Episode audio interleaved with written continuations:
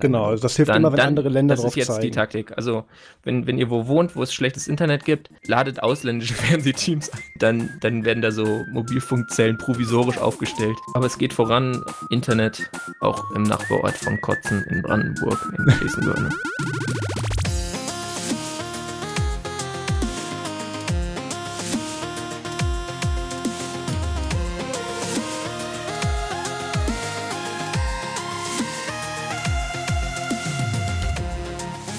Hallo und herzlich willkommen zum Nerdsum Podcast Folge 31. Wir haben heute den 15. Juli 2018 und mein Name ist Maus Quavik und ich habe heute nicht den Max dabei, um mich vorzustellen, sondern ähm, als, als Gastmoderator den Peter.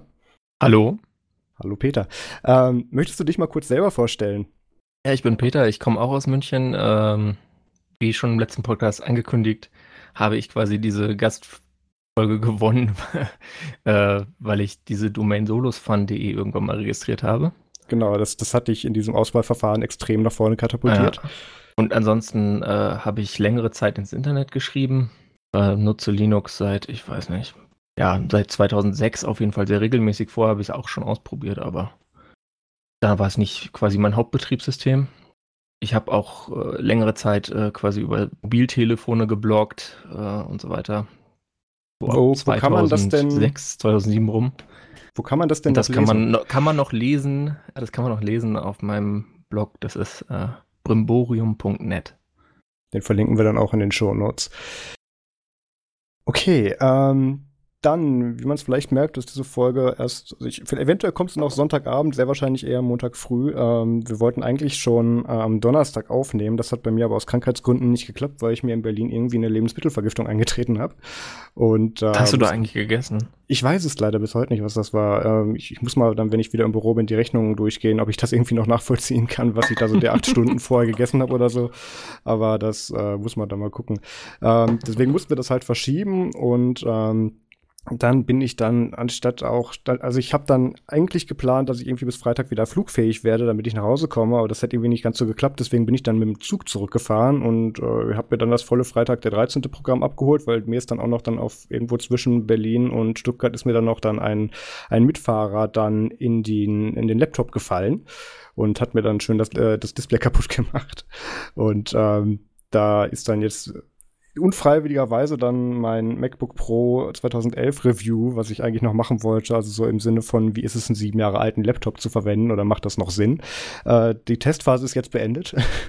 ich muss mal gucken, das Video mache ich trotzdem. Da habe ich, glaube ich, schon genug Sachen da, beziehungsweise schon genug Sachen aufgezeichnet dafür, das sollte gehen, aber das ist jetzt, das kommt jetzt ein bisschen schneller als erwartet und ich bin jetzt mal wieder dann auf der Suche nach einem neuen Laptop. Ich hange mich hier von Review-Hardware zu Review-Hardware, das wird langsam ein bisschen schwierig. Ähm, aber genau. wie genau ist das eigentlich passiert? Also wie, wie hat, hat die Person das geschafft, auf, auf das Laptop zu fallen? Also hattest du es offen, hattest du es zu? Äh, ähm, Großraumabteil? Ja, genau, das, das, das will Details. ist eigentlich recht unspektakulär. Also wir, ich saß in einem Großraumabteil, ähm, mit mir der besagte Herr, der auf den Laptop gefallen ist und dann wollte der halt aufstehen. Ich saß an dem Platz an der Tür mit dem Laptop auf dem Schoß, der war aufgeklappt und äh, der war schon ein bisschen wackelig, als der aufgestanden ist. Da habe ich mir gedacht, okay, mal gucken, wo er hinfällt. Und äh, dann hat der Zug sich in dem Moment auch noch dann passend bewegt und er ist dann halt direkt mhm. auf meinen Laptop gekracht. Und ähm, da gab es dann auch keine Gefangenen, da war dann ganz schnell das, das Display dann auch komplett. Also das, das schimmert jetzt in sehr vielen verschiedenen Farben, äh, zeigt aber praktisch nichts mehr an, was ich ihm anzeigen lassen möchte. Und ähm, deswegen hat er da jetzt eine Rechnung bekommen, die er dann bei seiner Haftpflicht mhm. einreichen kann und ich muss mir dann einen neuen Laptop kaufen.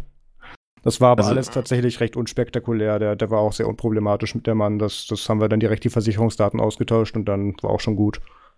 Ah, das ist ja gut, wenn das wenigstens läuft. Ja, ich hatte auch mal vor Jahren einen Fall, der, da hat sich dann einer dann einfach ist dann aus dem Abteil geflüchtet, als der dann irgendwie. Ja, ja, ja. Also das, das war schon ganz gut, dass der recht umgänglich war. Ähm, Genau, deswegen können wir das Ganze erst heute aufnehmen und ich muss gucken, ich, ich habe eigentlich keine Lust mehr, dass ich habe eigentlich keine Lust, das GPD Pocket jetzt nächste Woche für Berlin wieder auszugraben, aber ich werde es wahrscheinlich trotzdem machen müssen. Also vielleicht gibt es da so ein Review äh, Teil 2 nochmal von, muss ich mal schauen. Aber ich habe aktuell genug Zeug zum Reviewen. Ähm, Peter, du hast auch Sachen ausprobiert, nämlich Elementary OS.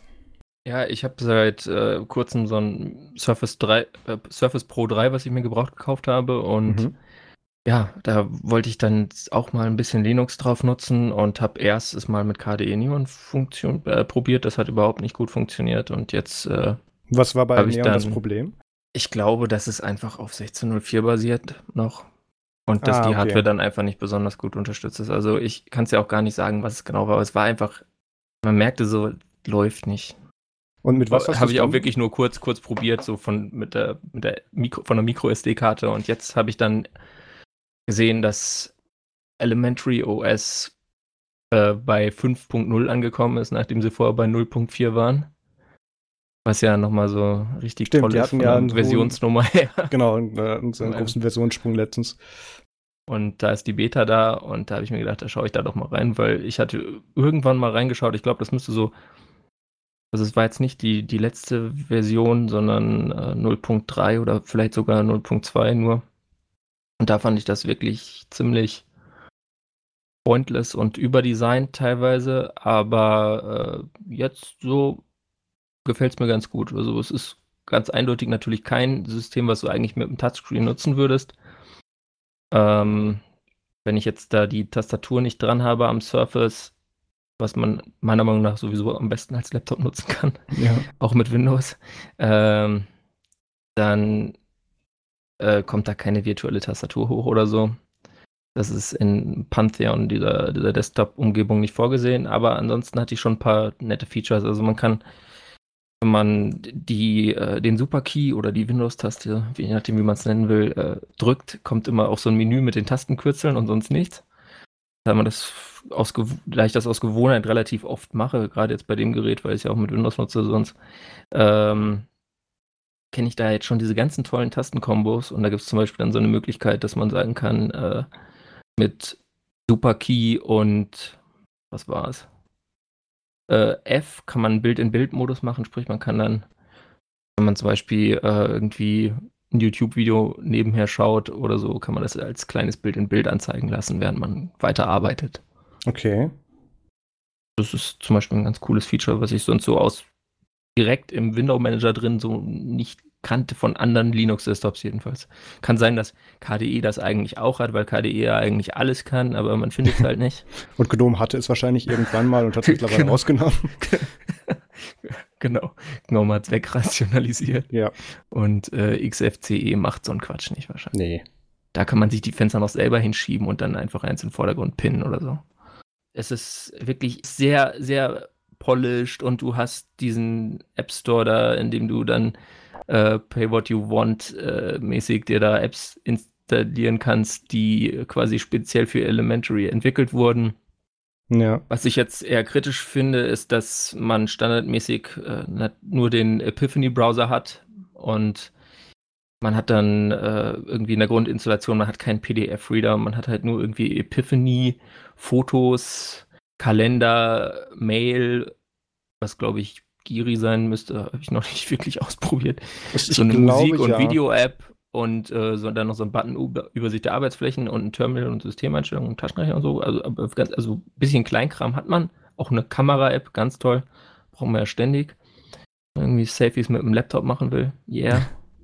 ähm, Das ist dann aber man hat wahrscheinlich halt, auch man, nur ist, man eine- hat keinen richtigen Browser, man hat halt nur Epiphany und ich weiß nicht, das ist aus meiner Sicht irgendwie ein bisschen, klar, der, der sieht perfekt dafür aus, der passt da super rein, aber äh, dieses GTK WebKit-Zeug ist, glaube ich, insgesamt auch eher so, äh, ja, Krempel, der auch hin und wieder mal Sicherheitsschwankungen hat, die gar nicht mal so unbedrohlich sind, weswegen ich der Meinung bin, dass man es eigentlich nicht nutzen will, aber das ist ja auch kein Problem. Installiert man sich eben schnell Snapd und dann Snap Install Firefox und fertig. Ich habe ich hab gerade Ja. die Glocke nicht in Reichweite. Chromium. Moment. Ähm, Snap. So. Ähm, hast du denn die Möglichkeit, äh, außer jetzt das über den Snap zu machen, äh, aus dem Software Center oder wie auch immer die den Store bei, bei Elementary nennen, dir einen anderen Browser nachzuinstallieren?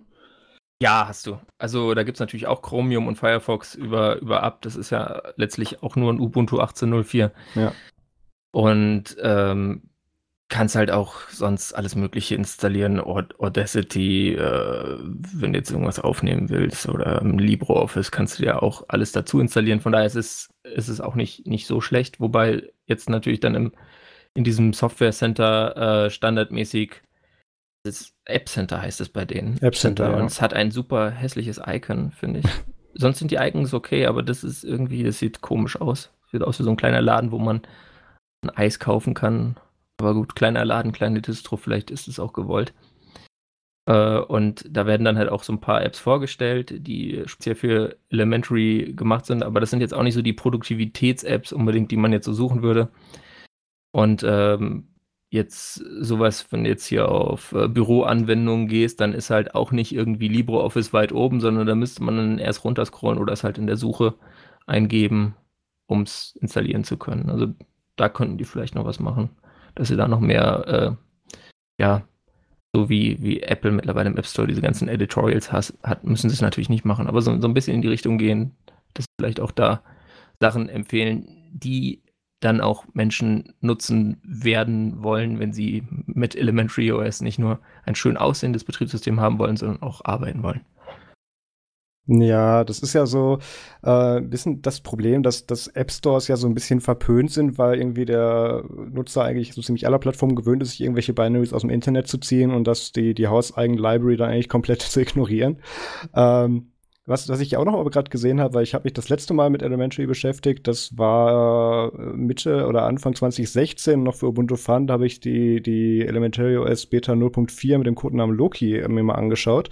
Und da haben mhm. sie ja damals schon so kontroverse Sachen gemacht, wie dass sie äh, Update Repository rausgenommen haben. Also sie haben den, äh, den Support für PPAs haben sie per Default rausgenommen. Man konnte das dann später nachinstallieren.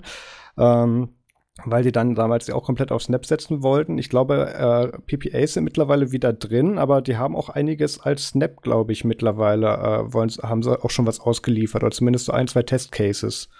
Äh, ja, hast also du da irgendwelche Infos? In der, in der Beta ist Snap die auf jeden Fall nicht vorinstalliert.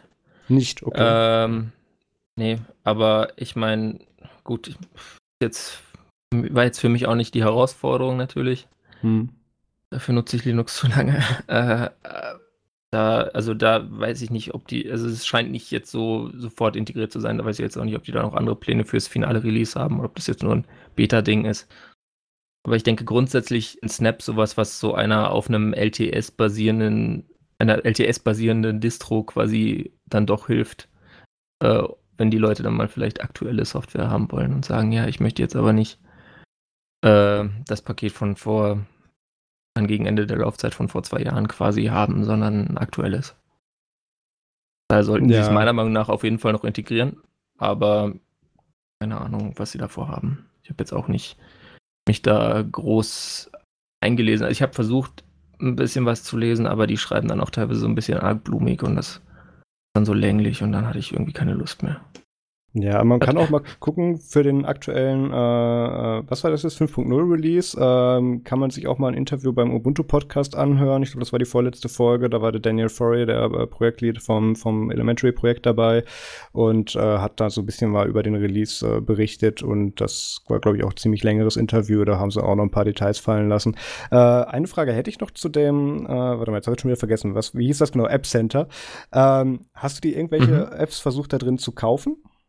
Ja, habe ich, aber ich hatte jetzt am Wochenende meine Kreditkarte nicht dabei und jetzt gerade eben, ich bin jetzt also irgendwie seit einer Stunde wieder zu Hause, bin ich nicht dazu gekommen, okay. äh, mir da schon was zu kaufen, aber das, das werde ich auf jeden Fall mal machen. Ich habe eine installiert, aber da habe ich dann vorher den Preis auf Null gestellt. so einen Hacker-Newsreader habe ich mir da geholt. Das mhm. war ganz nett, eigentlich. Noch irgendwelche Besonderheiten jetzt von der Nutzung von der vom 5.0 Release auf dem Surface selber oder ähm, hat sich dann sonst noch irgendwas ergeben auf dem Gerät.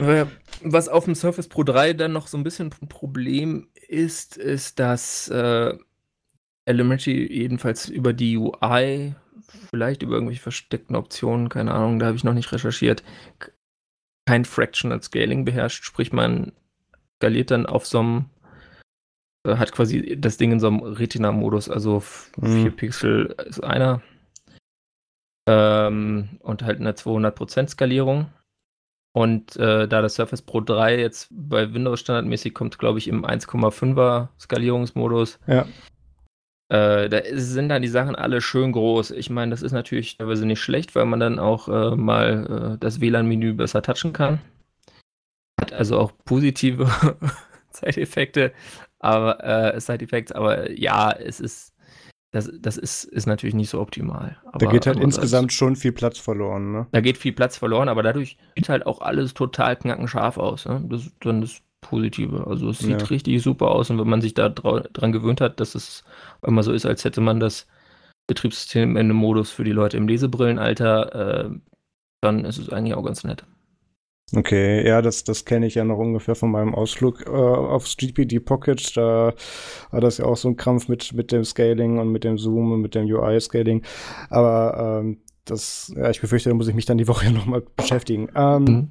Aber ich meine, immerhin. Äh, ist es so, also ich, du äh, in, installierst das und auch der Live-USB-Installer ist automatisch in diesem äh, 200%, in dieser 200% Skalierung drin. Da musst du jetzt nichts selber einstellen. Also du hast ah, jetzt okay. nicht erstmal also irgendwie alles mini klein, sondern es ist gleich HiDPI erkennt er, also er erkennt, dass das irgendwie ein Display ist, was potenziell HiDPI ist und macht das an. Das ist schon mal gut, weil da gibt es dann ja ganz viele, wo man dann schon beim Installer scheitert, weil man das Ding eigentlich nicht bedient bekommt. okay. Nee, das ist gut. Warten Sie, ähm, ich hole meine Lupe. Ja, genau. Bleiben wir bei Sachen, die, äh, wo es Probleme gibt, die zu bedienen. Ähm, ich habe äh, eins, was ich noch vor meinem, äh, vor meinem unfreiwilligen Ausschuss aus Berlin noch letzte Woche geschafft habe, ist äh, in Berlin im Starbucks mal kurz Apple Pay, äh, nicht Apple Pay, Google Pay auszuprobieren. Ähm, oder nochmal auszuprobieren. Wir hatten es davor ja schon in der Folge mit dem Mario Hommel schon mal ein paar Mal getestet und habe es dann da nochmal versucht, aber dieses Mal mit einem Nexus 4. Und ähm, habe ich dann ein Video zu gemacht, wo ich dann geschrieben habe, das ist jetzt also die Zukunft, in der ich mit meinem alten Nexus 4 aus dem Haus gehen muss wegen Google Pay, weil es immer noch kein Apple Pay in Deutschland gibt. Das hat tatsächlich, also es gibt ja viele kontroverse Punkte oder Sachen, die man auf Twitter schreiben kann, aber so irgendwie drahtlos bezahlen und, und, und Contactless Payments, solche Sachen und NFC, das sind so Themen, die triggern anscheinend schon sehr gut, weil da gab es dann extrem viele Antworten drunter.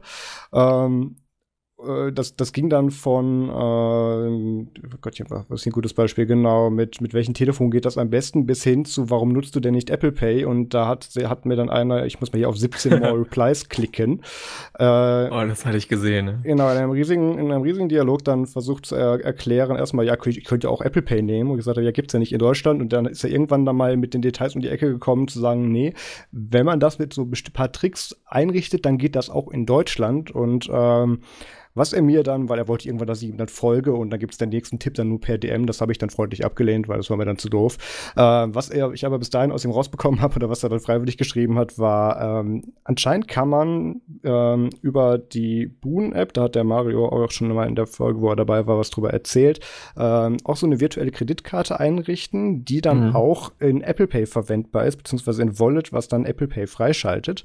Auch was dann in Deutschland funktioniert. Voraussetzung dafür ist aber, weil die Boon-App gibt es nicht nicht im deutschen App Store, dass man sich einen iCloud-Account einrichtet in äh, anscheinend entweder in Frankreich Ireland. oder in Irland. Genau, und ähm, weil da ist die App im Store und dann kann man die auch installieren. Ähm, das ist allerdings hier schon dran gescheitert, äh, weil die, oder mir dran gescheitert, weil ich äh, konnte mir keine iCloud-ID einrichten in den jeweiligen Ländern, weil die dann auch eine Telefonnummer haben wollten aus dem jeweiligen Land. Das ging nicht anders. Das haben wir dann auch Was mit auch? VPNs probiert, das haben wir mit anderen Browser-Agents versucht, das haben wir einmal über die Webregistrierung versucht, einmal über die In-App und so weiter. Alles, was die da vorgeschlagen haben, das geht nicht mehr. Aber das kannst du da nicht bei so einem Zipgate äh, eine Nummer klicken oder dir eine Prepaid-SIM kaufen oder so? Das, haben, das habe ich versucht, die haben aber auch da schon die meisten Nummernblöcke anscheinend schon geblockt bzw. registriert und erkennen. Oh Mensch, verdammt. Ja. Aber Prepaid-SIM-Karte müsste doch in Ordnung sein. Ich ja, Prepaid-SIM-Karte schon, aber, aber, aber, so viel äh, Aufwand okay. ich jetzt da dann auch nicht rein, ja, rein investieren. Vor allem auch gerade in Irland muss man sie dann eben trotzdem aktivieren und so weiter. Und ähm, das, das ist, wir haben ja alles zu viel Aufwand, aber anscheinend die Leute, die noch das Glück hatten, sich die Boon-App einfach so ziehen zu können, beziehungsweise sich eine iCloud-ID aus Irland oder Frankreich einzurichten, die hatten dann Glück und konnten das machen. Und für die geht das wohl anscheinend noch, aber auch nur, wenn man irgendwie, ich glaube, bis maximal 250 Euro haben die da so einen Pool offen. Danach musst du irgendwie Premium-Kunde bei der App werden und so. Also mhm. das, das ist alles noch äh, nicht so ganz optimal und ich habe das dann irgendwann aufgegeben. Ähm, nur weil es halt auch sehr viel, viel, sehr viel Feedback dazu gab und ja, irgendwie Apple Pay geht ja doch, ja. aber ähm, ja. das geht, wenn man da ein paar Wochen Zeit für hat, dann geht das bestimmt. So. Oder wenn man früh genug dabei war. Das stimmt, ja. Jetzt in dem Fall. Aber sonst musst du jetzt halt einfach mal Urlaub machen und dann kriegst du das schon hin. Ja, das. Einfach mal auf die grüne Insel oder nach Frankreich. Zum Fußballweltmeister. Ja. ja, das ist, das ist eine Idee. Ach ja, apropos, genau. Äh, Frankreich hat gewonnen. Ja, 4 zu 2. Ah ja, okay, gut. Das, das ich habe jetzt auch nicht gesehen, ich saß ja, ja noch im Zug, aber äh, ja. Das auch Deswegen geht es hier auch. Also, die haben auch ein bisschen Autokorso gemacht, die Franzosen, aber ich sag mal so, wenn die Kroaten das gemacht hätten, nach den Erfahrungen beim Halbfinale und Viertelfinale und so weiter, hätten wir jetzt hier krasse Hubgeräusche noch drin, die ich wahrscheinlich kaum aus der Aufnahme rauskriegen würde. Haben wir Glück gehabt. Gut, dann ähm, wir, müssen wir auch noch mal ein kleines Follow-up machen zu einem Thema, wo wir vor ein paar Wochen drüber gesprochen haben, nämlich über den Gentoo-Hack, damals noch in Anführungszeichen. Ähm, da haben wir damals gesagt, da war irgendwie nur ein, ein Account, wurde irgendwie, wurde irgendwie Zugriff erlangt auf einen Account, der Zugriff auf die GitHub-Organisation hatte, wo dann eben dann im Repo ein bisschen äh, Quatsch mitgemacht wurde. Das hat sich mittlerweile ein bisschen weiterentwickelt, weil anscheinend hat derjenige, dessen Account Zugriff auf die Organisation hatte, das äh, gleiche oder ein ableitbares Passwort äh, benutzt, äh, auf einer anderen, auf, auch auf einer anderen Seite benutzt, die gehackt wurde. Daher kam dann derjenige anscheinend offensichtlich an die Daten ran.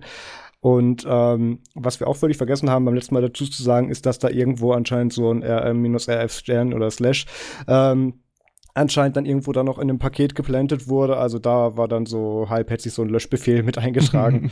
ich, ich weiß jetzt nicht, das würde ja immer noch nur die Leute betreffen, die jetzt explizit diesen GitHub-Mirror für die Pakete verwenden, anstatt den, den eigentlichen. Ähm, aber da war ja. wohl kurz Und auch nur die, nur die, die quasi den geklont haben, in der Nacht zwischen dem 28. und 29. Juni. Äh, was es dann nochmal weiter einschränkt, ist, ist so, dass laut diesem Abschlussbericht äh, also drei Repositories mit Schadcode versehen wurden. Ähm, und die Angreifer hatten eine Nacht lang die GitHub-Organisation unter der Kontrolle sind ziemlich ungeschickt vorgegangen, haben nämlich alle beteiligten Entwickler aus der Gentoo-Organisation geschmissen. Dadurch haben die dann Mails bekommen von GitHub. Und äh, da haben dann nicht alle geschlafen von den Gentoo-Entwicklern und haben es quasi äh, schnell mitbekommen und so das dann auch schnell beheben können. Äh, das einzige betroffene Repository äh, war Gentoos, äh, Gentoos als einziges betroffenes Repository ist äh, Gentoo System die irgendwie ohne weiteren äh, Mirror quasi gewesen. Das wurde pri primär äh, auf, auf äh, GitHub gehostet. Mhm. Und äh, dieses Problem haben die jetzt auch behoben. Also das werden sie auch zu ihrer Hauptinfrastruktur umziehen.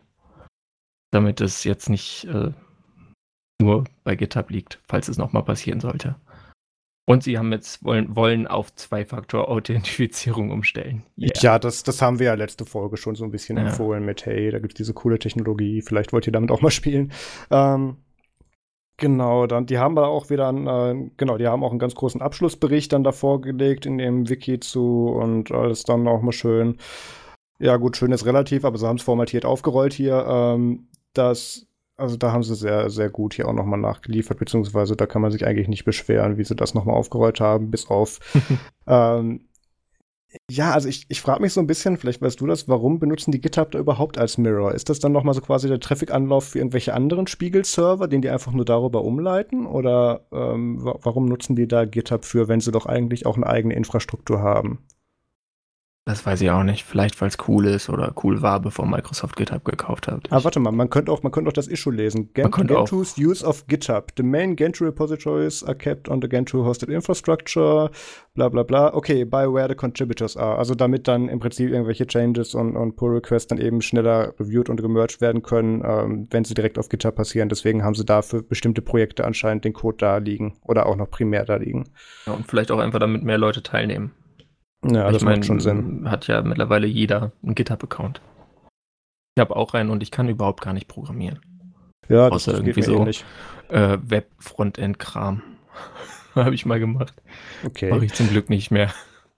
Wo es ja auch so von den Repositories die Tage ein bisschen gekracht hat, ähm, war ja ganz überraschend und äh, ganz spektakuläre News auf allen Seiten, dass das AUR bei Arch äh, gehackt wurde. Wir haben ja manche getitelt man, man kann ja mal vielleicht kurz erklären, dass das AOR, ich will es jetzt nicht unbedingt mit Docker Hub vergleichen, aber da kann man halt schon recht problemlos so eigentlich seine eigenen Sachen reinstellen. Und ähm, also ist sehr viel User-submittedes Zeugs drin. Und da war jetzt wohl auch eine Anwendung drin oder, oder drei Pakete steht hier im Artikel auf Heise, die eben dann mit Schadcode versehen waren. Äh, wo dann natürlich alle Berichterstatter rausgemacht haben, das ganze AUR ist jetzt verseucht, weil so funktioniert Softwareverteilung. Und ja. ähm, da, ich, ich guck mal, äh, was sagen Sie, die PDF-Anwendung äh, Acroread. Acroread. Acrobat Reader. Ah, okay. Äh, Der gute alte, die, diese gammelige ja. Linux-Version da. Ich, mir war bis gerade gar nicht bekannt, dass es, dass es da eine Version von gibt. Das ist ja interessant. Ja, doch, also damals bei Version 9. Ich weiß nicht, was jetzt aktuell ist. Keine Ahnung. mittlerweile ist ja alles DC, mhm. glaube ich. Ähm, das wollen natürlich immer noch Leute installieren, weil das ist ja der beste PDF-Reader, ist ja von Adobe. Ja, ich meine, ist ja so, wenn du irgendwo jemand sitzen siehst im, im Zug und es ist so ein Windows-Rechner, was ist die, die PDF-Applikation, wenn jemand ein PDF liest? Es ist eigentlich immer Acrobat Reader. Ja, ja, das, das verstehe ich völlig. Das macht unter bestimmten Umständen auch Sinn. Ich, ich kann mir nur keinen Kontext vorstellen, in dem das ein Arch-User genauso machen würde. Ähm, ja, aber gut. Offensichtlich gab es die Anwendung da. Offensichtlich war da Schadcode drin. Ähm, beziehungsweise Schadcode muss man auch noch mal ein bisschen aufschlüsseln. Anscheinend ähm, hat er ja nur irgendwelche, in Anführungszeichen, Metadaten gesammelt und die nach Pastebin geschmissen. Ja. Automatisiert. Ähm, da und, und ich glaube, da waren auch gar nicht wirklich irgendwie so kritische Daten dabei, wo man, oder waren da kritische Daten dabei, die man auch tatsächlich hätte nutzen können für irgendwas Richtiges oder für irgendwas Schlimmes? Ich meine nicht, das war wirklich nur so, was für ein System, also so ein bisschen das, was Ubuntu jetzt bei der Installation macht. So kam mir das vor. Yay. Also auch der Tipp an, an, den, an den Nutzer, äh, der das hier hochgeladen hat, ähm, man kann auch einfach vorher fragen. Also das, das funktioniert anscheinend auch.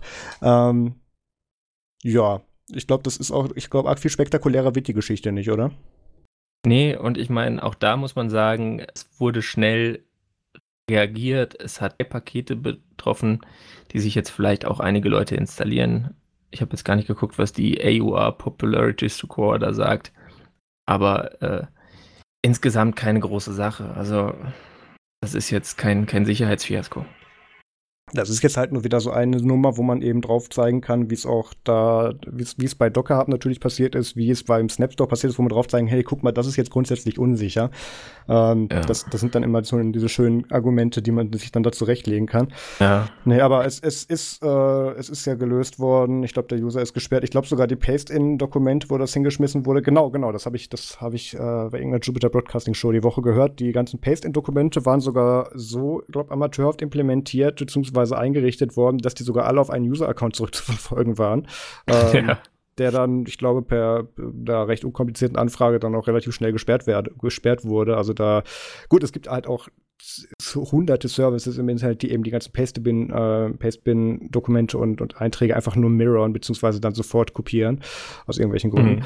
Ähm, gut, damit die illegalen Download-Links nicht verloren gehen, ist schon klar. Aber ähm, ja, Das ist, mhm. das, da kann man, ich glaube, arg viel schlimmer wird es da jetzt wirklich nicht mehr, außer. Nee. Also potenziell, glaube ich, kannst du mit dem Acrobat Reader und einem äh, ja, verseuchten PDF-Dokument kannst du im System wahrscheinlich mehr Schaden äh, Absolut. als mit der Sache.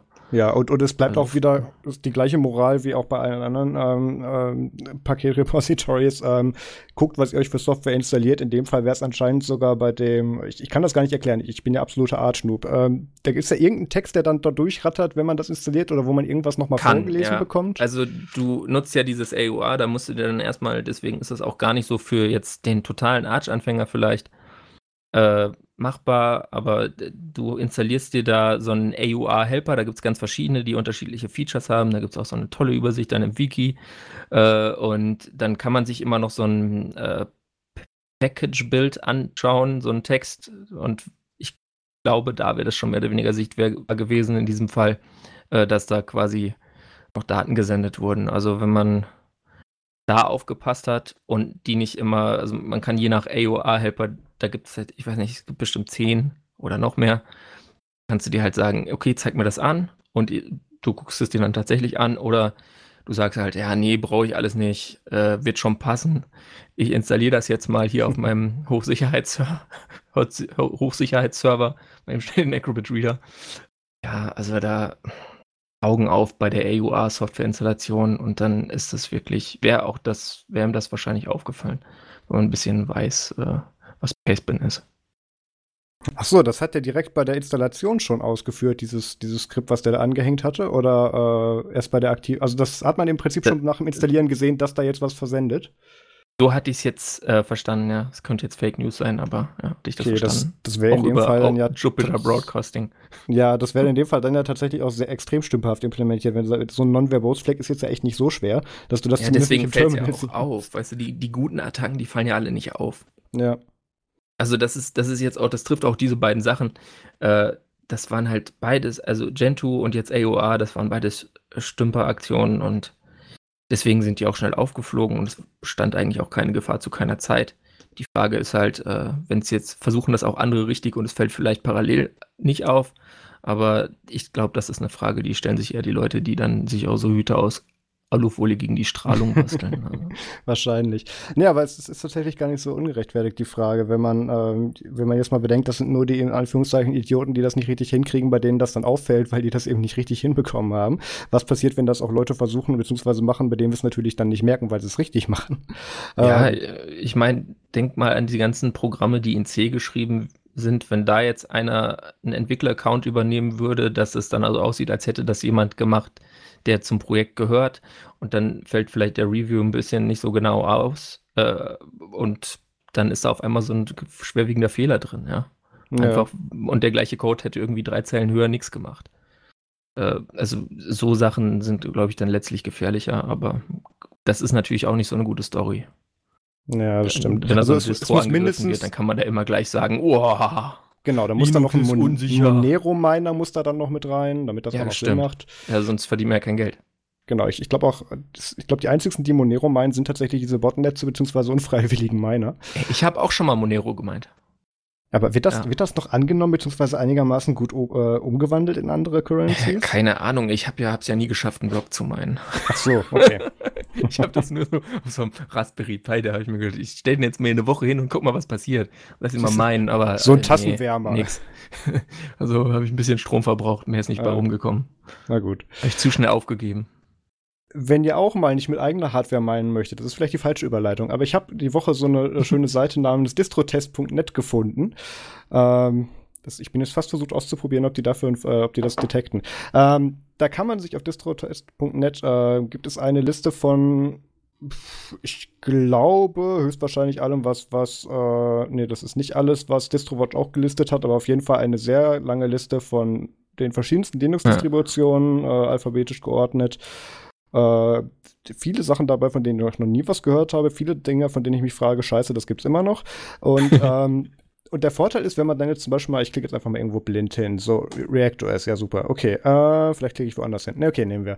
Ähm, wenn ich jetzt hier auf ReactOS klicke, kann ich dann hier, habe ich hier so einen Button, 048, 047, ich nehme an 048 und kann dann auf Start klicken und dann kannst du dir im Prinzip, äh, dann fährt da so eine abgeschottete Instanz von diesem Fall React OS hoch und dann kannst du dann im Prinzip im Browser diese Distribution dann testen. Das ist ganz spannend, weil dann sparst du dir die Installation.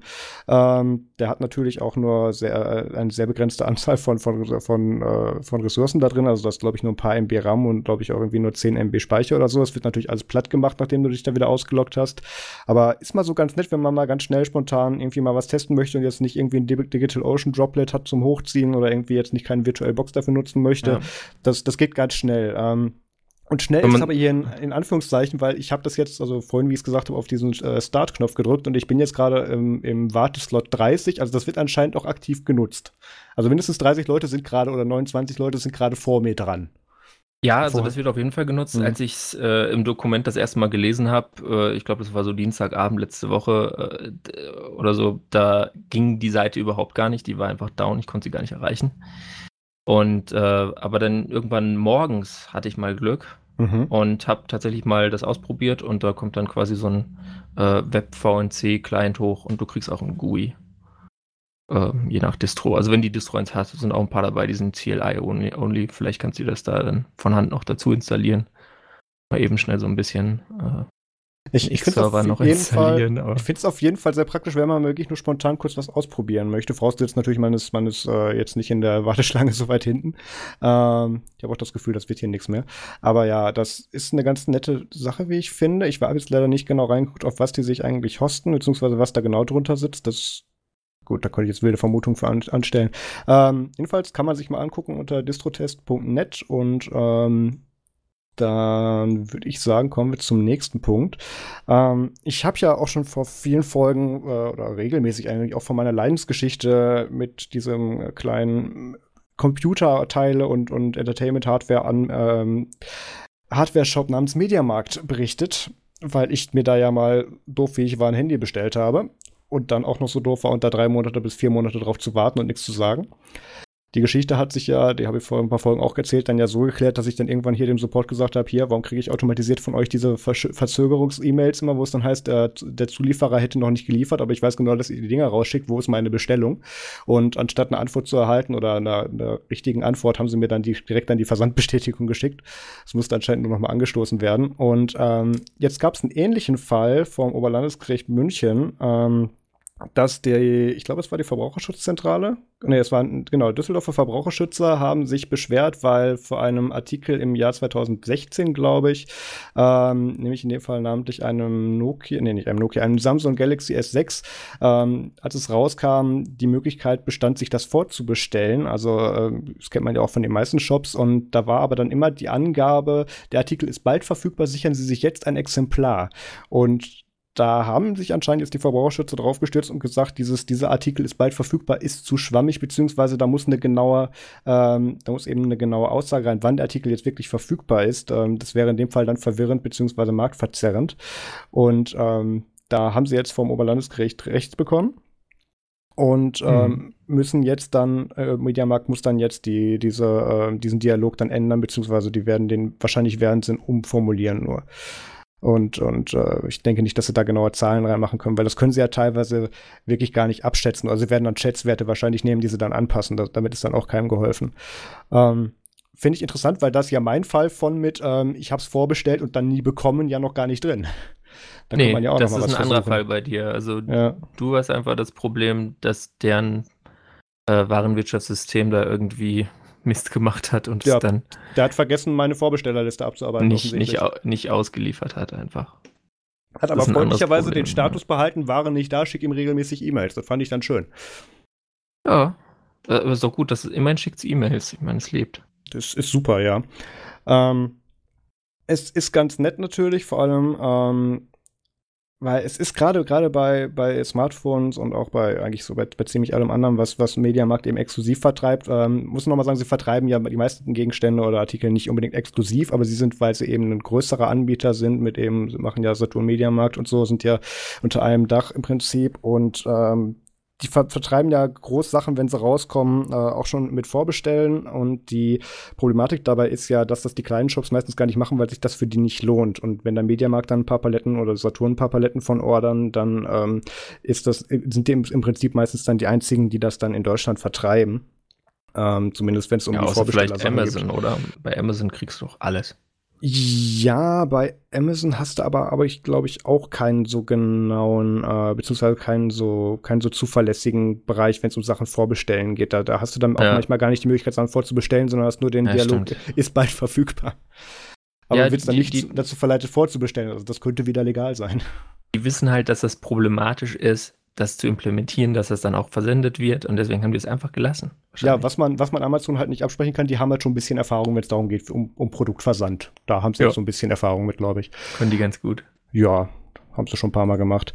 Ähm, was auch eigentlich schon ein paar Mal hätte gemacht werden sollen, ist ähm, so ziemlich jeder größere Anbieter, der irgendwas mit Kundendaten macht, ähm, so ein bisschen Technik im Bereich DSGVO zu implementieren. Das, äh, da gibt es die verschiedensten Horrorstories zu, wie die einen, dass die zum Beispiel, wenn sie DSGVO-E-Mails rausschicken, die dann äh, so sagen mit, hey, hier lieber Kunde äh, oder was weiß ich, Platzhalterkunde, Kundin XY, äh, bitte bestätige doch mal hier, dass wir dir weiter E-Mails schicken können und dann machen sie den beliebten Fehler, das dann anstatt äh, als alles über BCC zu senden, damit man den, damit man die anderen Empfänger nicht sieht, das dann einfach an eine öffentliche Mailingliste zu senden, beziehungsweise die Liste mit dran zu hängen.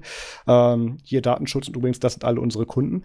Das ist so ein bisschen zweifelhaft, beziehungsweise doof gelaufen bei manchen. Ähm, die, der Anbieter Domain Factory hat da heute, beziehungsweise die Woche noch einen draufgesetzt. Ähm, Domain Factory, es ist, wie der Name schon sagt, im Prinzip ein Hosting und, und ein Domain-Shop, äh, beziehungsweise INAME-Verwalter und die haben es anscheinend geschafft, durch einen Fehler in ihrer Datenbank, der eigentlich nur das DSGVO-Feld ähm, äh, beziehungsweise einstellen sollte, in einem, in einem Atom-Feed alle ihre Kundendaten ins Netz zu stellen. Und ja. das dann auch noch extrem schlecht zu kommunizieren, wenn ich das richtig in Erinnerung habe. Hast du das mitbekommen? Ich habe so mitbekommen, dass sie es erstmal so ein bisschen äh, noch äh, geleugnet hatten, so von wegen, ja, es gibt gar kein Problem. Aber mehr habe ich, ich habe da auch, ich habe es nicht so richtig grob verfolgt, äh, nur grob verfolgt. Ah, ich, ich hab's wieder. Ähm, weißt du, das, wenn du da nicht Kunde bist. Mhm. Ja, ich, ich wäre da mal fast Kunde geworden, aber die haben mir irgendwie meine Domain nicht freischalten können, deswegen hat sich das auch ganz schnell oh. wieder geklärt. Ähm, aber ich habe es jetzt hier gerade wieder nachgelesen, ich habe es wieder. Wenn man ähm, äh, genau, die haben erst gesagt, äh, also denen ist offensichtlich gar nicht aufgefallen, dass, diese, dass dieser Feed existiert und dass da aus Versehen dann auch mal sämtliche Kundendaten mit dann wirklich Felder für Adresse, äh, ich glaube auch Zahlungsinformationen waren, glaube ich, mit drin, bin ich nicht sicher. Äh, auf jeden Fall Namen und Adressen, Telefonnummern ja. und so weiter waren alles mit drin. Und schlimm Feed. genug. Genau, und, und, von diesem Feed wussten die gar nichts. Gut, der hätte sich auch eigentlich nicht erstellen sollen, das ergibt schon Sinn, außer die verwalten sich über ein Atom-Feed. Das wäre wiederum schlecht. Oh, warum ähm, ja, es, es gibt, es gibt fe weniger fehleranfälligere Systeme. Weißt du, wenn, die, wenn die URL geheim ist, dann, dann weiß es doch keiner. Ja, genau, so funktioniert das. Ist Und, das sicher? Ähm, das, das ist sicher, das, das könnte glatt von unserer Bundesregierung kommen. Und ähm, diese, äh, diesen Feed, äh, da ist dann irgendeiner äh, dann drüber gestolpert, irgendeiner, der anscheinend dann diese Daten auseinandergenommen hat und die dann so exemplarisch mal auf Twitter ein bisschen verteilt hat, der offensichtlich dann auch alle Datensätze hatte von allen Kunden, die die da hatten. Da hat sich dann ein, ein Heise-Reporter dran gehängt und hat ähm, dem gesagt, so ja, das, das überzeugt mich jetzt nicht, dass du die Daten hast angeblich und hat der eben dann mal kurz seine Kundennummer und so ein paar andere Sachen geschickt, wo, wo er dann eben bestätigt hat, hier, ich habe auch deine Daten, das ist schon richtig hier.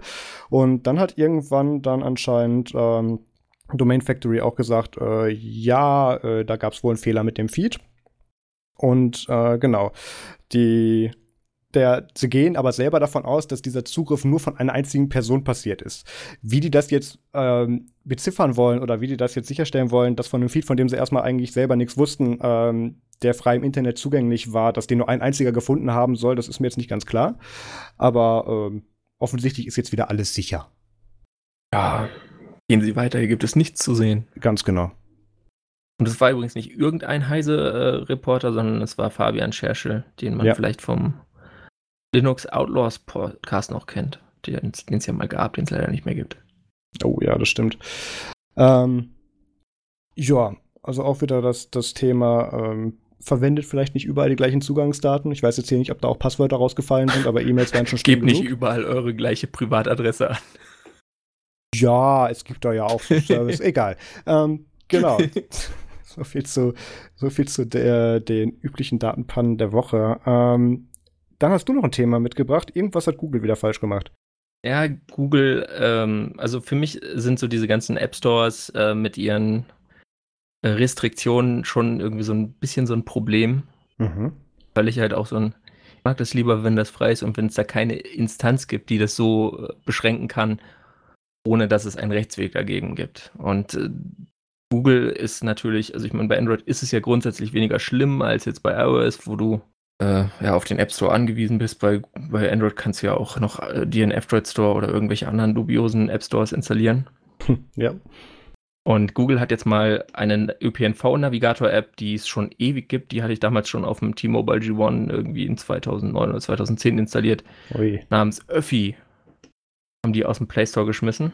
Und, wie man dann im Heise-Artikel lesen kann, auch äh, nicht wirklich eine solide Begründung gegeben, außer eben, ähm, dass äh, ja, er halt schon vorher, glaube ich, auf seiner Webseite einen Spendenbutton hatte äh, und den jetzt dann auch in die App übernommen hat mit der neuen Version, äh, die man nur noch auf seiner Webseite oder halt im, im F-Droid-Repo runterladen kann also in seinem eigenen F-Droid-Repo, sprich, man muss dann erstmal bei F-Droid das Repo hinzufügen. Also das lädt quasi niemand so, denke ich. Das ist natürlich bitter. Ne? Da hast du da so eine App, die nichts kostet und dann ist sie auf einmal weg. Weil Google irgendwie sagt, ja, wollen wir nicht mehr. Ich, ich habe ja auch noch mal gerade den Artikel durchgelesen. Ähm, anscheinend tut sich Google ein bisschen schwer, also wie du gesagt hast, wegen dem Spenden-Button, ja. der mit drin ist. Und zum anderen sagen sie jetzt aber, dass sie es auch nicht gut finden, dass der jetzt einfach dann Direkt-Download von der APK auf der Website angeboten hat. Ja, was wo, fällt was, ihm ein? Was wohlgemerkt die Reaktion darauf war, weil sie aus dem App Store raus war. Also aus dem Play Store. Ja, das, das, das braucht man ja auch gar schlecht. nicht mehr. Das ist jetzt alles in Google Maps integriert, weißt du. Da, da braucht man gar nicht mehr so eine Third-Party-App. Nee, also das, das ist irgendwie ziemlich unverständlich und, und kryptisch und ich weiß auch nicht, ob es jetzt seit dem 8.7., ob da schon was passiert ist, noch groß weiter. Hatte ich jetzt leider nicht die Zeit, das noch durchzurecherchieren. Ähm, ich selber würde empfehlen als Alternative, also äh, generell würde ich Öffi empfehlen, warum nicht? Äh, aber sonst kann man sich auch Transporter mal ansehen. Das hat jetzt Version 2.0 äh, erreicht und basiert letztlich auf den gleichen Daten, hat ein eigenes Frontend und ist komplett freie Software, während Öffi das äh, nicht ist. Dann ist die Woche noch was Überraschendes passiert. Äh, Apple hat ganz ohne großes Event und Keynote mal eben die MacBook Pros aktualisiert. Ähm, also sie hatten schon ein Event für so Journalisten.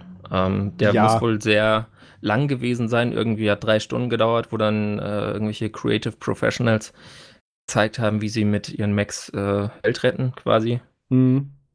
So in etwa. Ähm, Im Vergecast habe ich dazu was gehört, im, im aktuellen, und das klang irgendwie nicht so richtig begeistert. Aber gehen wir mal zu den Hardware-Daten über. Genau. Ähm, die haben jetzt äh, die achte Generation von, von den Intel-CPUs drin. Was sind wir da jetzt? Äh, äh, Coffee Lake? Nee, nicht Coffee Lake. Das ist, ist Kaby Lake Refresh? Weiß es nicht. Jedenfalls ist es so, dass jetzt äh, es ein Quad-Core im 13 Zoll äh, MacBook mit im 13 Zoll mit Touchbar und äh, Hexacore eine 32 GB RAM-Option im 15 Zoll äh, MacBook Pro, was beides Sachen sind, auf die jetzt äh, Mac Pro, also professionelle Mac-Nutzer länger gewartet haben. Das stimmt, weil gerade so die, die 16 GB RAM war ja bisher das Maximum. Ich glaube, zumindest bei den 13ern, bei den 15 bei, bei beiden. Bei, bei beiden, das, okay. Und das Krasse ist halt auch, sie, sie haben jetzt dann das so gemacht, dass sie äh, quasi DDR4 RAM nehmen, weil auch diese aktuelle Intel-Generation unterstützt noch keinen stromsparenden äh, Notebook-Speicher mit 32 GB, da ist bei 16 GB weiterhin Ende. Aber jetzt haben sie quasi dann gesagt, okay, wir bauen äh, noch ein größeres, größeren Akku irgendwie in dieses super dünne Gehäuse ein und äh, bieten dann 32 GB RAM an. Also das hätten sie letztlich auch schon bei der letzten Generation genauso machen können. Sie haben es aber jetzt gemacht, sprich warum auch immer. Aber ich meine, ist ja gut, dass sie da irgendwie zuhören. Das heißt aber, dass sie jetzt wahrscheinlich die MacBook Pros für die nächsten zwei Jahre nicht mehr updaten werden, obwohl das mit den Specs, glaube ich, auch ganz hm. vertretbar sind. Glaube ich nicht. Also sie haben ja eigentlich jetzt angefangen, wieder jährlich äh, Updates zu machen. Und wenn Intel dann es schafft, mit der nächsten Generation rauszukommen, dann wird da schon irgendwann wieder das nächste Update kommen. Ja, Vielleicht sorry, jetzt nicht so, dann gleich, so wenn die rauskommt, sondern erst So meinte ich das gar nicht. Ich meinte, dass die jetzt keinen größeren Design-Refresh machen werden oder so, dass die jetzt erstmal von der Bauform gleich werden, aber sie werden Specs-Upgrades bekommen. Ja. Gehe ich erstmal ja, von ja, aus. Achso, ja, gut, aber Design-Refresh dauert ja auch lange. Also, genau. Äh, wenn sie da jetzt anfangen, ich glaube, bei Apple geht man so davon aus, dass es halt auch dann irgendwie, sieht man auch bei Mac Pro, die brauchen da auch schon mal so drei Jahre für so ein Hardware-Design. Oder zwei, die das ja, neu oder, überarbeitet Oder sechs haben. Beim, beim Eimer. Äh, ja, oder beim Mac Mini. Was meinst du, was da Gott. für eine große Innovation kommt? Naja. Ich hoffe ja wirklich, dass, äh, dass sie beim, beim Mac Pro wieder was machen werden. Aber ich, es ist, da will wir uns überraschen lassen. Ähm, was noch recht interessant ist, dass sie tatsächlich auch in der äh, für die 15 Zoll äh, Modelle jetzt auch eine Variante mit einem Core i9 ähm, äh, von Intel anbieten. Also ist auch wieder ein Sechskerner, der tatsächlich bis zu 4,8 Gigahertz hochtachten kann, was jetzt für einen Laptop schon beachtlich ist.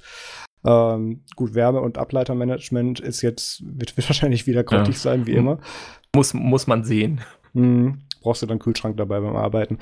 Nee, aber ich, ich finde es tatsächlich gut, weil großer Kritikpunkt auch gerade bei den, bei den 15-Zoll-Modellen war eben, dass, dass es keine 32 Gigabyte RAM-Option äh, gab und die haben wir jetzt endlich. Ja, dann ist noch dieser T2-Chip drin, äh, den man auch schon vom iMac Pro kannte und es hat ein True Tone Display. True Tone Display ist diese Technologie, die mit äh, dem iPad Pro 10,5, glaube ich, eingeführt wurde, mhm. wo sich das Display quasi an die Umgebungsfarblichttemperatur irgendwie anpasst was, wodurch es dann immer sehr gut lesbar ist und gut aussieht. Und? Ja, das ist so eine Funktion, die wird von manchen geliebt, von manchen gehasst. Das, da bin ich gespannt, wie sie die auf den Laptops umgesetzt haben. Naja, man kann es ja abschalten. Also wenn man jetzt irgendwie Grafikdesigner ja. ist und da hundertprozentig die Farben sehen will, äh, dann schaltet man das einfach ab. Gibt es ja. wohl sogar einen Tasten-Shortcut. Genau. Und die und Tastatur wurde leiser gemacht. Ja, sie wurde leiser gemacht. Da gab es ja. Und, äh, und vielleicht auch haltbarer. iFixit ja, äh, hat nachgeschaut. Ja, iFixit hat halt gesagt, das ist, es ist halt nicht nur, es ist halt nicht wirklich ein Problem der Tastatur selber, beziehungsweise dass die groß anfällig dafür ist, sondern weil sie halt extrem flach ist und du halt da, glaube ich, nur so ein paar Millimeter Key Travel, den du sowieso nur mhm. hast. Und wenn da halt direkt zwischenkommt, dann geht der halt kaputt. Das ist normal. Das geht bei dem nur schneller, weil da halt extrem wenig Travel dabei ist. Ähm, Apple hat sich aber auch zitieren lassen, dass jetzt diese dritte Generation von dem Butterfly Keyboard nicht dafür designt wurde, das Problem zu fixen, was jetzt äh, in letzter Zeit häufiger aufkam. Das heißt, das werden wir dann wahrscheinlich ja. mit dem nächsten nächsten Refresh sehen. Das könnte aber auch einfach nur Legalese Cover My Ass Zeug sein, weil diese äh, Class Action Suit läuft da, glaube ich, noch. Ja. Äh, und vorher werden die da nicht öffentlich zugeben bei der Vorstellung einer neuen Generation, dass sie da ein richtiges Problem haben bei der Generation davor.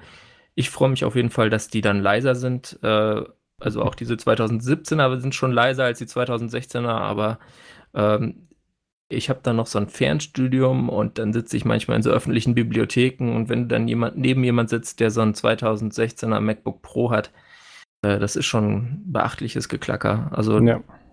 da, da, braucht man dann die Ohrstöpsel oder einen Kopfhörer oder was auch immer, man da vernünftig sich konzentrieren kann. Ja, ich kenne das auch. Das, das klingt halt, als ob man irgendwie so auf Beton rumklackern klack, würde. Klack, klack, klack, klack. Ja. Es ist fast, fast, als hätte sich jemand seine schöne mechanische Tastatur von zu Hause mitgebracht. Also, ich, ich wollte gerade sagen, das ist noch lauter. Ist ein Scheiß aber, dagegen. Oh. aber es gab ja noch mehr Hardware die Woche anscheinend. Ja, Microsoft äh, hat ein kleines, feines Surface-Tablet äh, vorgestellt mit einem 10-Zoll-Display. Äh, auch äh, 3 zu 2 Aspect Ratio bei den äh, großen Surfaces. Mhm. Äh, 1800 mal 1200 Pixel auf diese 10 Zoll. Und ähm, ja, Pentium Gold CPU. Gold heißt, dass es ein Kaby Lake ist, also von, den, von der siebten Generation quasi abstammt äh, und kein Atom ist. Bei Core, zwei Cores, 4 Threads, 1,6 Hertz, Grundtakt und ähm, mit 4 GB RAM und einer 64 GB eMMC kostet das Ganze 450 Euro. Und mit 8 GB RAM und einer 128 GB SSD dann. Also das ist eigentlich die Variante, die man haben will. Ja. Wenn man es in will, kostet es dann 600 Euro. Dann kann man noch 130 Euro äh, ausgeben für die Tastatur und für den Pen nochmal 100 Euro, wenn man das denn will. Also ist schon ganz schön teuer. Das ist schon wirklich iPad Pro Pricing Ter Territory. Tatsächlich. Aber ich mein, ist immerhin dann in Anführungsstrichen ein richtiger PC. ähm, ich gucke hier gerade durch, die, diese, äh, dieses Surface Go, also diese Go-Produktbezeichnung, die habe ich vorher, glaube ich, noch nicht gesehen. Das ist jetzt nur, weil sie das Ding kleiner gemacht haben, ne? Also weil das jetzt quasi ein kleines das Surface ist, ist. Das ist neu. Also der, der Vorgänger von diesem Gerät ist letztlich irgendwie, wenn man so will, das äh, Surface 3 gewesen, mhm. was eine Atom-CPU hatte und äh, irgendwie kleiner war als die normalen Surfaces, denke ich. Das ist ja auch preiswerter als das, das große äh, Surface Pro, von daher ist quasi so die, die kleinere, billigere Variante. Und das okay. ist halt jetzt ein neuer Name, weil es das so ich glaube, das habe ich bei The Verge gelesen, äh, dass dann hier, wie heißt der Typ, Panos Panay oder so, der hatte das dann auch ganz toll in seiner, seiner Jacke einfach drin, konnte so rausnehmen und man hat es gar nicht äh, gemerkt, dass er, also man hat es gar nicht der Jacke angesehen, dass er das in der Jacke hatte vorher. Das finde ich bei 10 Zoll aber schon eine Leistung. Also ich weiß, dass das mit 7 Zoll Tablets geht, weil das, das ja. habe ich, das die passen locker in eine Anzugtasche rein. Ich habe mich auch gefragt, was für Jackentaschen der hat. Vielleicht hat er sich da was Spezielles einnähen lassen. Ich wollte gerade sagen, das, das, das, ist, das ist ganz klar Aftermarket. Das, das ich meine, das, aber ist eigentlich eine coole Sache, ne? Könnte man sich auch mal machen lassen. Ja, klar. Vielleicht auf, auf den Rücken. Wir werden es sehen. Genau, äh, was wir bei Apple noch vergessen haben dazu zu sagen, natürlich wurde auch da jetzt, ich glaube, für, die, für die neuen MacBook Pros wurde dann jetzt auch wieder das, das Zubehör aktualisiert und ich glaube, für eine Lederhülle, äh, also für so ein Ledercover kann man jetzt auch 130 Euro zahlen. Ähm, das, das ist wie zu ja. erwarten. Wenn einem die Fremdherstellerhüllen nicht mehr reichen, dann kann man da jetzt auch noch von Apple holen. Genau. Da müssen wir mal gucken, da machen wir vielleicht eine volle zu. Dann lass erstmal mit den Events weitermachen. Da hast du eins in Dortmund mitgebracht. Ja, ist jetzt am nächsten Wochenende ein Barbecue beim Chaos Treff Dortmund. Die auch, da kommen wir auch noch mal zu, was da sagen, passiert ist. Ähm, und die haben das irgendwie verpeilt, das anzukündigen und haben es jetzt erst ganz frisch angekündigt, dass da nächste Woche was ist. Also wenn man im Ruhrgebiet lebt oder in Nordrhein-Westfalen und irgendwie Bock auf Chaos-Events hat, kann man da, denke ich mal, hingehen und eine ganz nette Zeit haben mit seinem Laptop und anderen Menschen. Vielleicht. Sehr schön. Ähm, dann haben wir noch eins in München, wenn man nicht so weit wegfahren möchte. Ja, also ich muss, muss da nicht so weit wegfahren. Ähm, und zwar gibt es äh, in München ein Kreativquartier. Das ist äh, bei der Bus- bzw. Tram-Haltestelle Leonrodplatz, findet man das. Äh, ist, glaube ich, ein ehemaliges Gelände eines Waffenfabrikanten oder so. Und da sind verschiedenste Ateliers, äh, da, da gibt es ein Theater und, und da gibt es auch, und das ist der Teil, den ich dann kenne, vor allem, da gibt es das Munich Maker Lab, was so ein Makerspace ist. Und da gibt es ein Festival. Das Festival hat den tollen Namen Urban 18 oder Urban 18, ich weiß mhm. nicht. Vielfalt im Quartier. Und da gibt es Tage der offenen Tür und da kann man sich dann verschiedene Sachen ansehen, was da Künstler, Kulturschaffende oder auch die vom Maker Lab so Lustiges machen. Das zentrale Fest ist am 21.07., also auch kommendes Wochenende am Samstag. Und da kann man einfach mal vorbeischauen denke ich, werde auch da sein. Ich wollte gerade sagen, du gehst hin, ja. Ja, ich bin dann beim, beim Maker Lab wahrscheinlich oder halt auch mal woanders, aber da könnte man gucken. Vielleicht schicken wir den Max da auch noch hin. Ja, mach mal. Okay, dann hätten wir noch ein Event, was tatsächlich nur wegen der Namensgebung jetzt hier Einzug gefunden hat, weil ich das davor nicht kannte. Das heißt nämlich, die, das ist das Festival heißt oder das Festival. Das Event heißt Linux Bierwanderung. Das Festival. Ja, Linux Bierwanderung, da kann man eigentlich schon aufhören. Ähm, ist tatsächlich ein Event, was irgendwann mal in, in wann hat das denn seinen Anfang? Genau, hat, hat 1999 in, in, in Pottenstein in Deutschland seinen Anfang gefunden und ist dann irgendwie so mal, ja, einige Länder mittlerweile durch. Ähm, also gibt's jetzt dann auch schon seit, seit, ja, seit, seit über zehn Jahren, beziehungsweise seit, seit knapp zehn Jahren, Entschuldigung.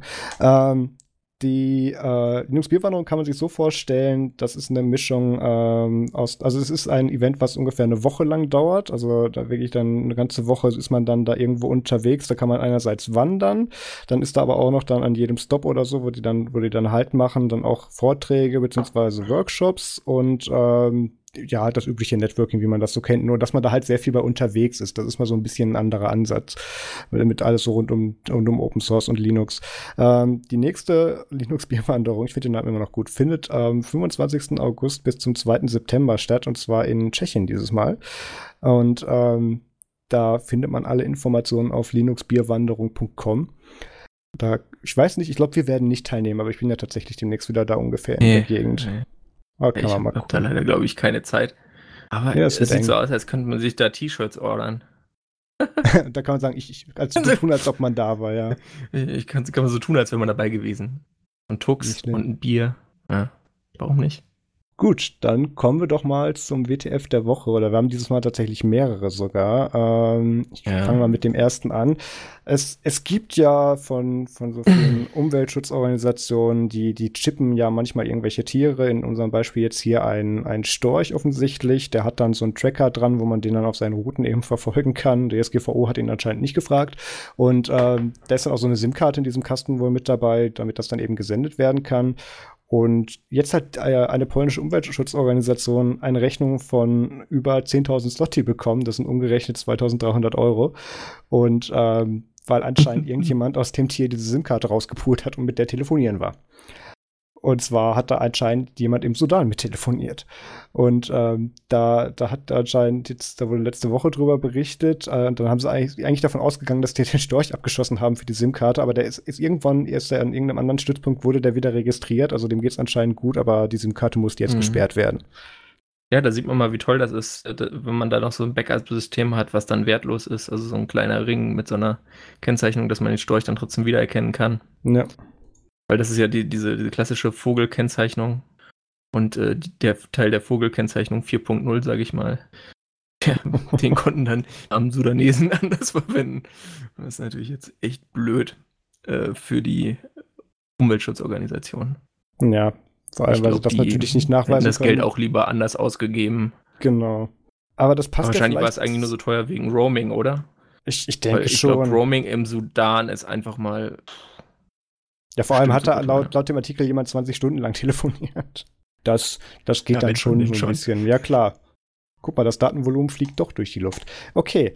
Ähm, das passt ja auch eigentlich zu deinem zweiten WTF der Woche. Wollen wir damit anfangen? Ja, also wir, wir sind 2018, wir sind in Deutschland, was ein sehr entwickeltes Land ist, eigentlich, sagt man. Mhm. Wir sind ja auch, glaube ich, immer noch Exportweltmeister und stolz drauf. Aber ähm, nicht nur, dass äh, Merkel 2013 gesagt hat, dass das Internet in Deutschland Neuland ist. In äh, Klesen-Bönne in Brandenburg äh, ist es tatsächlich wirklich noch sehr Neuland, das Internet. Da jetzt endlich mal Mobilfunk. Andi Scheuer war da und hat, hat Mobilfunk vorbeigebracht. Die haben jetzt Telekom-Netz. Und vorher hatten sie irgendwie nur ISDN mit Kanalbündelung als maximale Internetgeschwindigkeit. Also, ich meine, immerhin hatten sie Festnetztelefon. Ich meine, muss man auch mal sagen. Und ISDN. Das ist schon so. Ja, aber wahrscheinlich nicht Technik. gleichzeitig. Ja, ja, ich glaube, äh, aber du kannst auf jeden Fall dann noch telefonieren und, und mit einem Kanal im Internet surfen beim ISDN mit 64 Kilobit. Also das war das Internet, was die vorher hatten und jetzt haben sie halt eine Mobilfunkzelle mit irgendwie 50 Mbit oder was das war.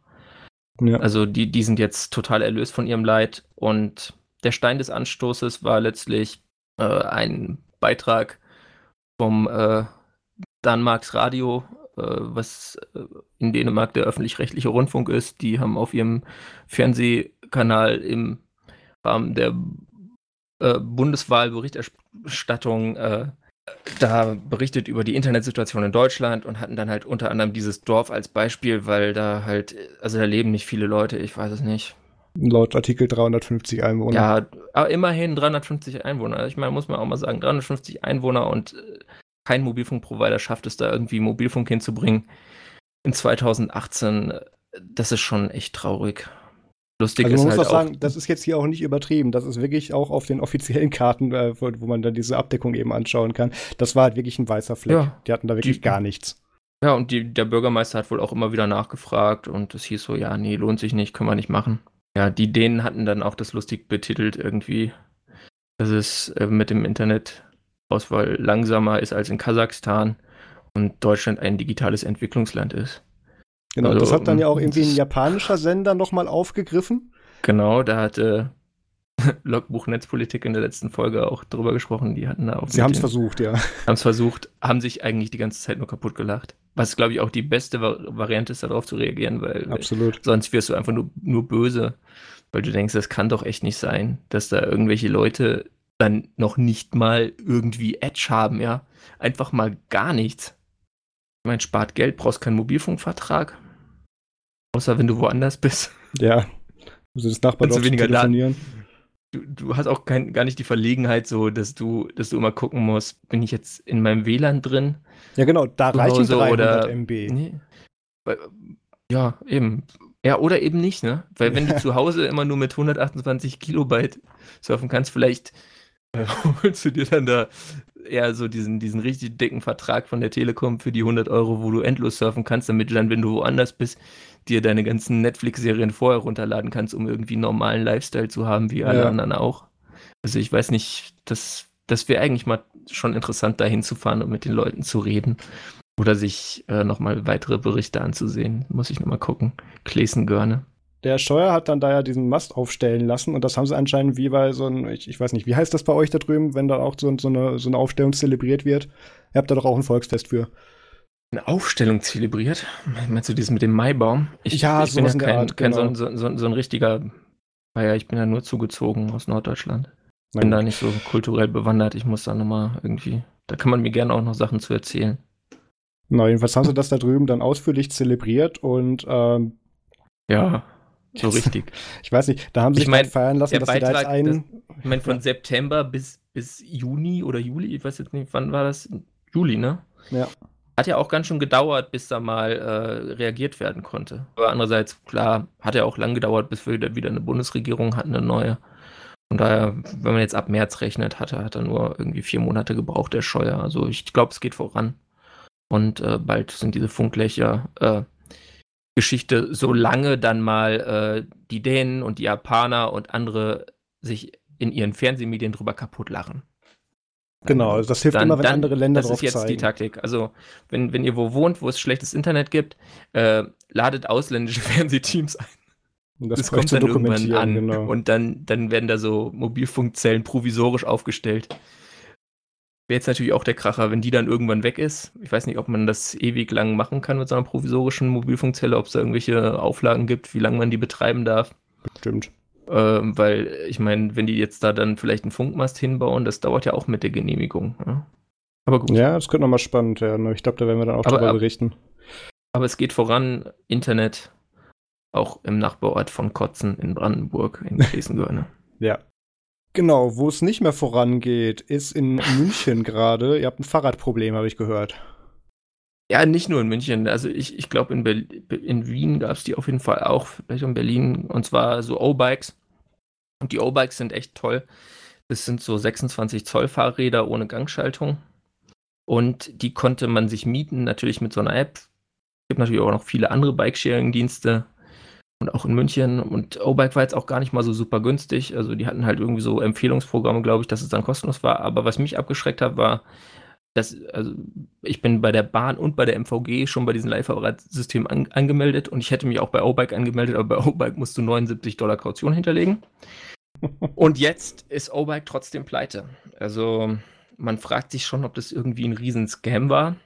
Äh, die Fahrräder, die vorher schon teilweise in der Isar lagen oder irgendwo äh, zu Pyramiden auf, aufgestellt wurden oder in Bäume gehängt wurden. Also da haben die Leute echt kreativ sich mit beschäftigt mit diesen O-Bikes. Da, also da wurde schon vorher viel mitgemacht. Und jetzt sind sie pleite. Die Dinger stehen noch rum. Sie gehören aber noch jemanden.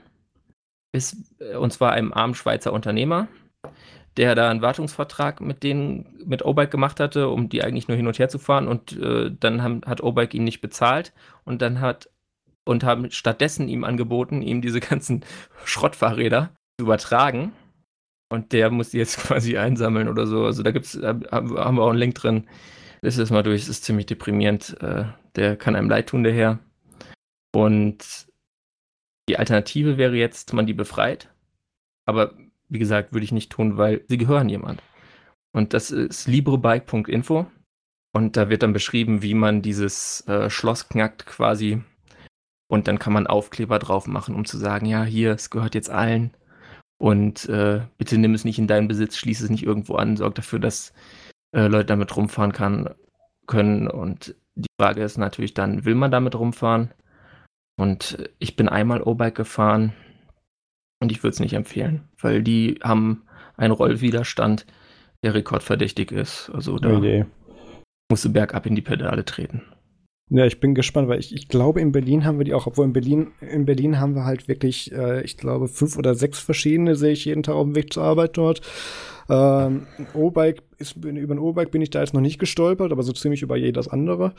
Ähm, da, da muss man mal gucken, aber ich, vielleicht haben wir die auch in Berlin gar nicht. Muss man mal gucken.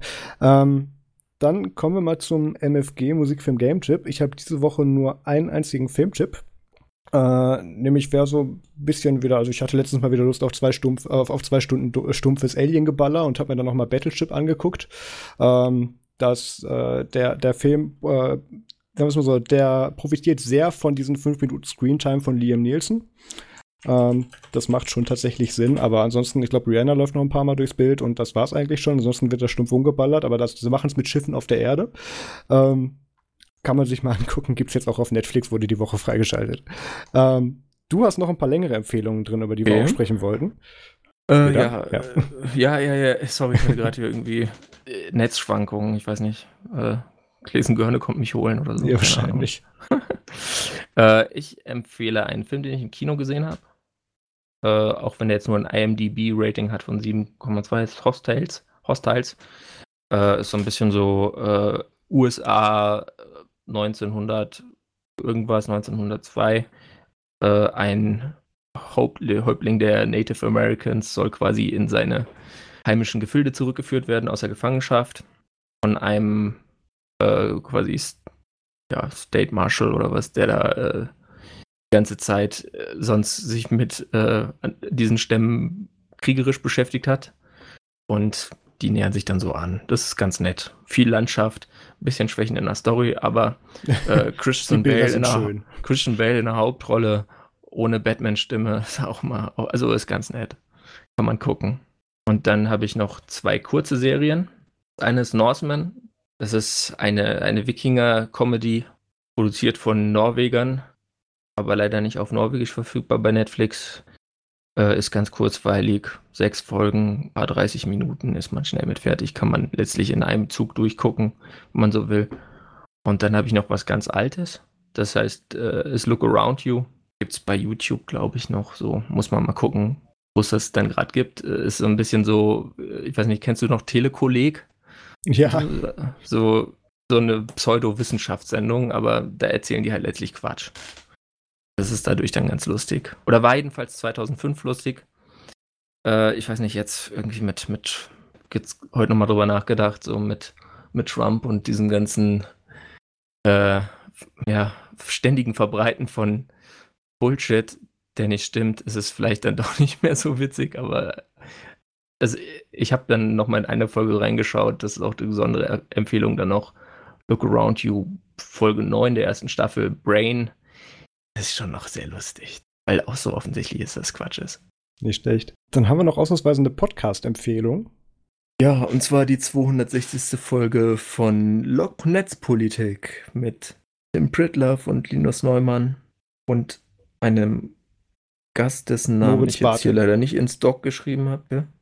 Moritz Bartel war noch äh, mit dabei. Ähm, ja, und zwar geht es darum, dass es Hausdurchsuchungen gab bei den Vorständen des Vereins Zwiebelfreunde e.V. Aber und beim Kulturzentrum Lange August in Dortmund, wo auch dieser, wo man demnächst dann auch grillen kann. Ja.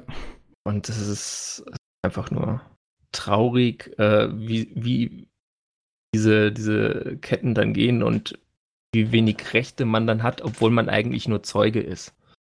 Ja, dazu ah. kam halt auch, dass sie ganz offensichtlich ihre Befugnisse eben überschritten haben und, und ja. wo auf dem Diskussionsbefehl genau drauf stand, was sie durften und sie haben dann aber auch noch mehr mitgenommen, als sie eigentlich durften. Also das, da wird man schon, da wird einem schon ja. klar, wie hilflos man in dem Moment ist und das wollten wir gar nicht äh, komplett durch, durch existieren hier das Thema, sondern verweisen da auf die Folge LMP 260, weil da haben sie das sehr gut erklärt und auch mit den Beteiligten Besser gesprochen. können wir das nicht. Genau. Und ich bin mir sicher, dass man davon auch nochmal was hören wird. Also das denke ich, muss äh, ein rechtliches Nachspiel auch haben. Also Ganz diese, diese Re Rechtsübertretung, die ja über die, also gerade in Bayern mit dem Polizeiaufgabengesetz äh, oder auch schon vorher, hat die Polizei ja wirklich schon sehr viele Befugnisse, aber selbst die werden halt noch über, übertreten. Ja. Und das kann halt einfach nicht sein. Genau, also das sollte man sich wirklich anhören. Da wird auch auf einige gute Talks verwiesen, ähm, die man sich mal tatsächlich anhören oder anschauen sollte zu dem Thema, welche Rechte man denn dabei hat und wie mhm. man eigentlich dabei reagieren sollte. Weil selbst also die man, man nicht muss man nicht so gucken, aber wenn man Aktivist, aktivistisch tätig werden will oder das irgendwie so ist, wenn man da so reingerät, wenn man irgendwie ein Tornode betreibt, vielleicht schon oder so. Ich glaube, das es fängt ja relativ niedrig an, ja. was dann da schon irgendwie als Aktivismus einem ausgelegt werden kann. Dann sollte man sich vielleicht damit mal beschäftigen. Das stimmt. Und was ich meinte, da musst du jetzt nicht mal zwingend Aktivist für sein, weil hier waren dann ja auch tatsächlich Unbeteiligte, die da dann mit rein in die Schusslinie gekommen mhm. sind. Also das, das kann auch mal so passieren, wenn man sich jetzt so in diesem Bereich Hackerspaces oder so bewegt. Da äh, kann vielleicht nicht schaden.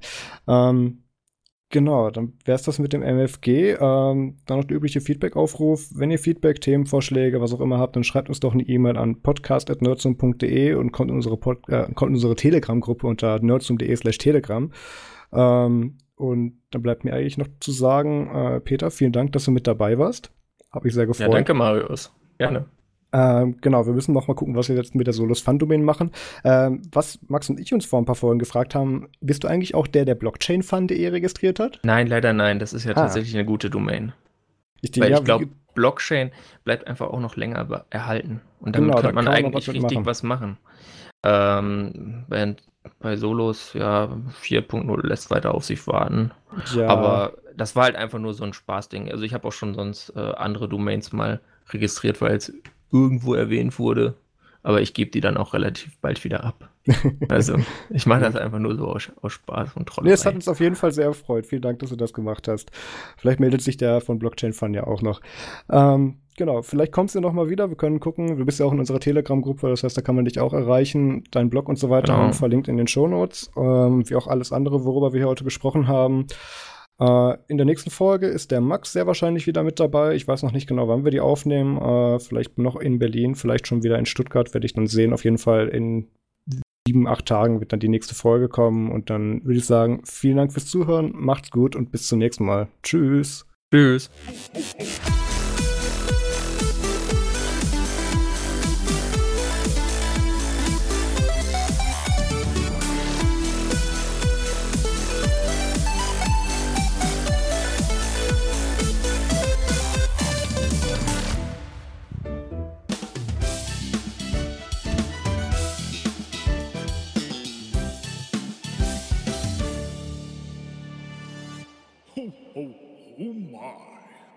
Ach ja, okay. Muss ich jetzt noch Stop Recording sagen? Ja, das kann nicht schaden. Ich habe kurz, kurz überlegt, ob wir Max anrufen, aber so geht's auch. Sehr gut.